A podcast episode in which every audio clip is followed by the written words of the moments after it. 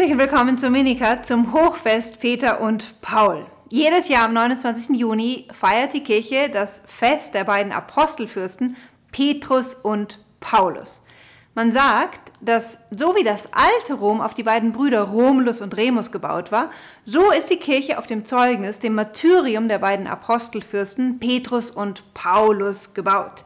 Wir feiern ihren Todestag, das heißt den Tag, an dem sie mit ihrem eigenen Leben Zeugnis für ihren Glauben an Jesus Christus abgelegt haben. Beide Gräber finden wir in Rom.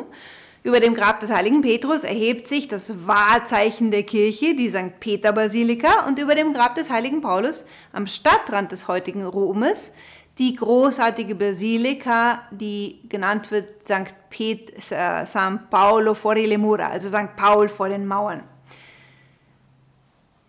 Diese beiden Heiligen sind die zwei wichtigsten Säulen der Kirche, was durch die zwei wunderschönen Statuen auf dem Petersplatz zum Ausdruck gebracht wird, der eine rechts und der andere links.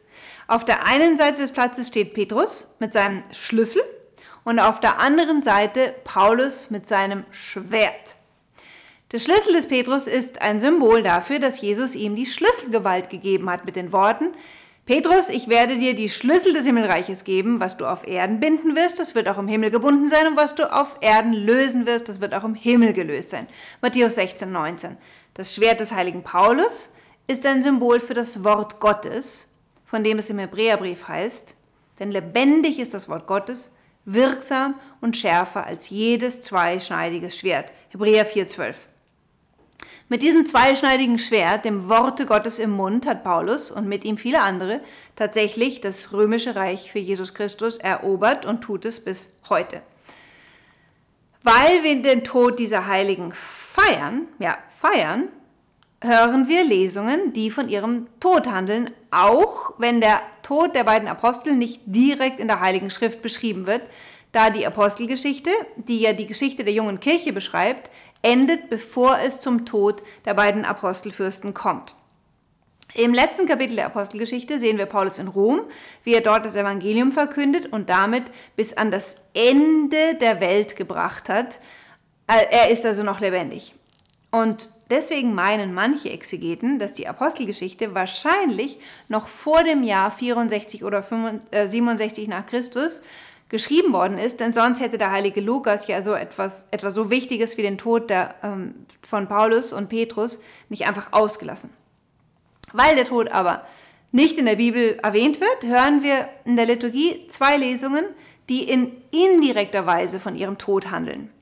Die erste Lesung handelt von der Gefangennahme Petri kurz vor dem Passiafest, ein Jahr nach der Kreuzigung Jesu. Es wird dort berichtet, dass äh, Petrus ins Gefängnis geworfen wurde und sein Tod steht eigentlich schon fest. Doch in der Nacht kommt ein Engel und befreit ihn. Und so erfährt Petrus hier eine symbolische Vorwegnahme seines eigenen Sterbens, aber auch eine symbolische Vorwegnahme seiner eigenen Auferstehung in dieser wunderbaren Befreiung aus dem Todeskerker durch die Hand eines Engels. Die zweite Lesung handelt dann von Paulus, der spürt, dass sein Tod nahe ist und glücklich ist zu wissen, dass er seinen Lauf vollendet und das Evangelium den Heiden verkündet hat. Er schreibt, ich werde nunmehr geopfert und die Zeit meines Aufbruchs ist nahe. Ich habe den guten Kampf gekämpft, den Lauf vollendet, die Treue gehalten. Schon jetzt liegt für mich der Kranz der Gerechtigkeit bereit, den mir der Herr, der gerechte Richter, an jenem Tag geben wird, aber nicht nur mir, sondern allen, die sehnsüchtig auf sein Erscheinen warten.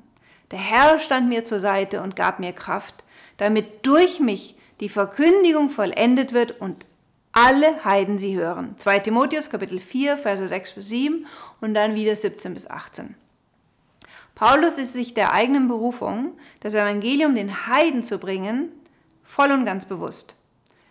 Gleichzeitig spricht er an anderer Stelle davon, dass Petrus die Berufung hat, das Evangelium den sogenannten Beschnittenen zu bringen, also den Juden, Galater 2,7. Petrus hat allerdings eine noch viel größere Berufung als nur das. Petrus ist der Fels, Kepha auf Aramäisch, Petra auf Griechisch, der Fels, auf den Christus seine Kirche gebaut hat. Und genau davon handelt das Evangelium. Da heißt es, als Jesus in das Gebiet von Caesarea Philippi kam, fragte er seine Jünger und sprach, für wen halten die Menschen den Menschensohn? Sie sagten, die einen für Johannes den Täufer, andere für Elia, wieder andere für Jeremia oder sonst einen Propheten. Da sagte er zu ihnen, ihr aber, für wen haltet ihr mich? Simon Petrus antwortete und sprach, du bist der Christus, der Sohn des lebendigen Gottes. Jesus antwortete ihm und sagte, selig bist du Simon bei Jona, denn nicht Fleisch und Blut haben dir das offenbart, sondern mein Vater im Himmel.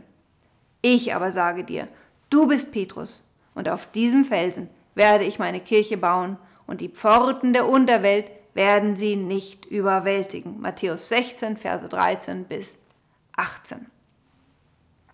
Petrus hat nicht einfach nur durch menschliche Intelligenz das erkannt, was alle anderen falsch geraten hatten, nämlich, dass Jesus der Sohn Gottes ist. Das konnte man Jesus nicht ansehen. Jesus sah aus wie jeder Mensch, ja, nur mit schöner und mit mehr Frieden und einer größeren Tugend. Er war ganz sicher für alle Menschen erkennbar, komplett außerordentlich. Aber man konnte ihm nicht ansehen, dass er Mensch und Gott zugleich war. Ja? Er hat auch außerordentliche Wunder vollbracht, wie zum Beispiel Totenerweckungen. Aber das hatten auch schon einige Propheten im Alten Testament getan. Die Tatsache, dass Jesus der Sohn Gottes ist, hat der Vater im Himmel dem Petrus durch ein ganz spezielles Charisma des Heiligen Geistes offenbart. Und dieses Charisma ist dem Petrus, also dem Jünger Jesu, und allen seinen Nachfolgern geschenkt, jedem, der in der Nachfolge des heiligen Petrus steht. Es handelt sich dabei um ein Geschenk des Heiligen Geistes, das für die Kirche lebensnotwendig ist. Man muss sich nur mal vorstellen, was geschehen wäre, wenn die Kirche dieses Charisma nicht hätte. Wenn also Jesus zum Beispiel vor 2000 Jahren Mensch geworden wäre und wieder in den Himmel verschwunden wäre, ohne irgendwie sicherzustellen, dass das, was er uns offenbart hat, auch sicher bei uns ankäme. Jesus hat ja interessanterweise nicht einen einzigen Buchstaben in einem Buch geschrieben, außer ein paar Fingerzeichen in den Sand, ja? Jesus hat, wenn wir wollen, dass etwas in 2000 Jahren noch zugänglich ist, hätten wir es wahrscheinlich aufgeschrieben.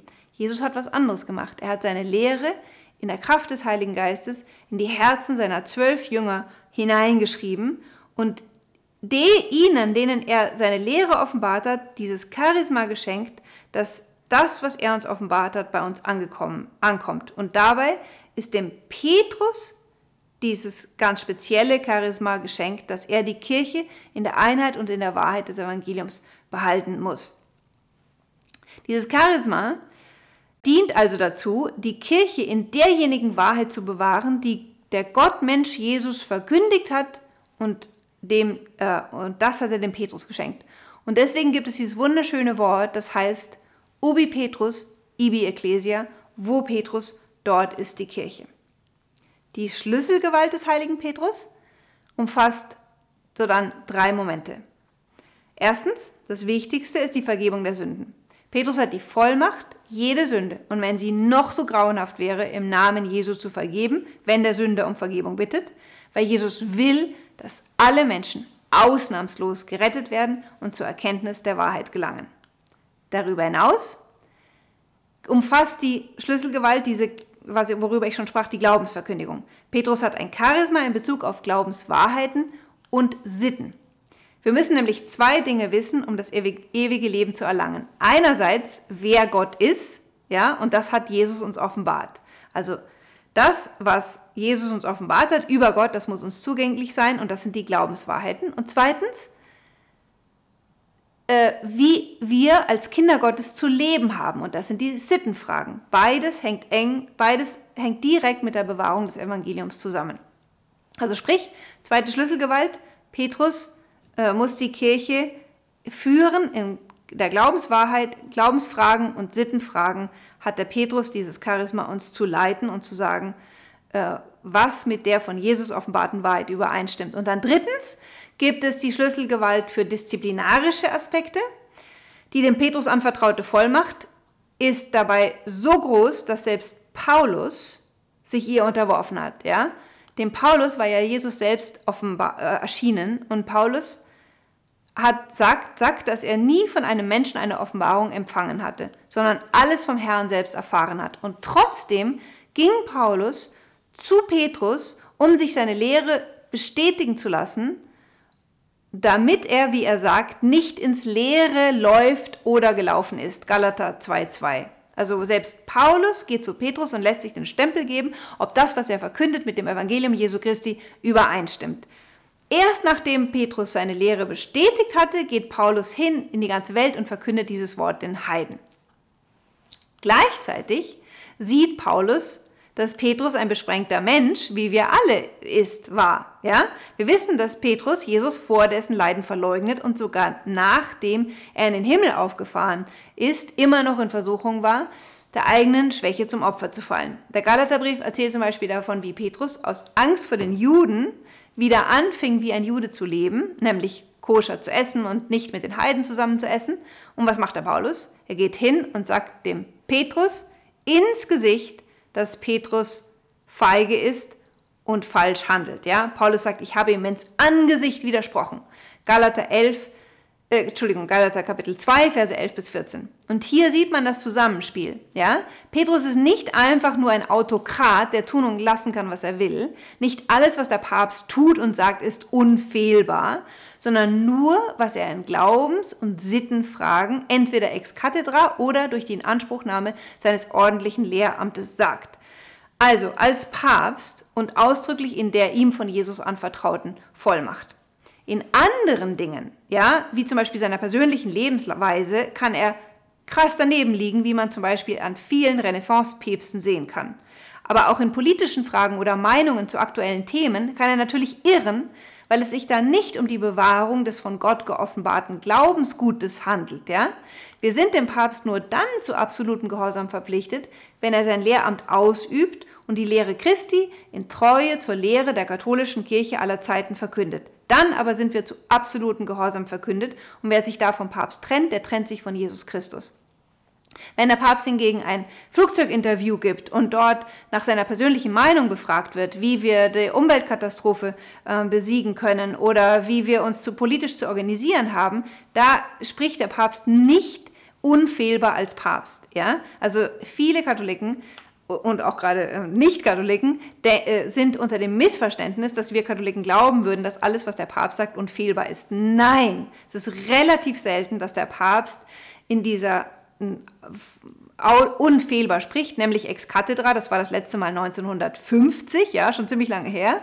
Oder dass er in Anspruchnahme seiner ganzen Vollmacht spricht, das war, als der Papst in den 90er Jahren gesagt hat, dass das ähm, Priestertum den Männern vorbehalten ist, was die Kirche schon immer geglaubt hat, aber es musste, die Gläubigen brauchten Glaubensgewissheit und Klarheit und da hat Johannes Paul II qua Papst in, mit der ihm von Christus gegebenen Vollmacht uns in der von Gott geoffenbarten Wahrheit zu halten, das mit Autorität ausgesprochen. Und deswegen dürfen wir wissen, dass es erstens die Wahrheit ist und zweitens äh, wir dem folgen müssen.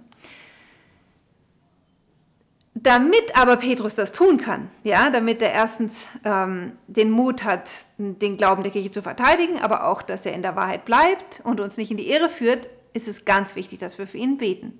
Und darum bittet ja Papst Franziskus auch sehr, sehr häufig. Das ist eines der markantesten Sachen von Papst Franziskus, dass er vom ersten Tag an immer sagt, betet für mich, betet für mich, betet für mich. Wir müssen täglich für den Papst beten. Wenn man täglich für den Papst betet, gibt es sogar besondere Gnaden, nämlich kleine Ablässe.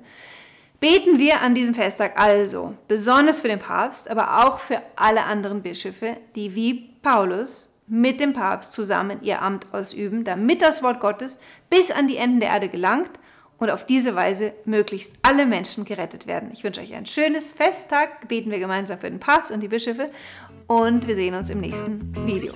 Ade.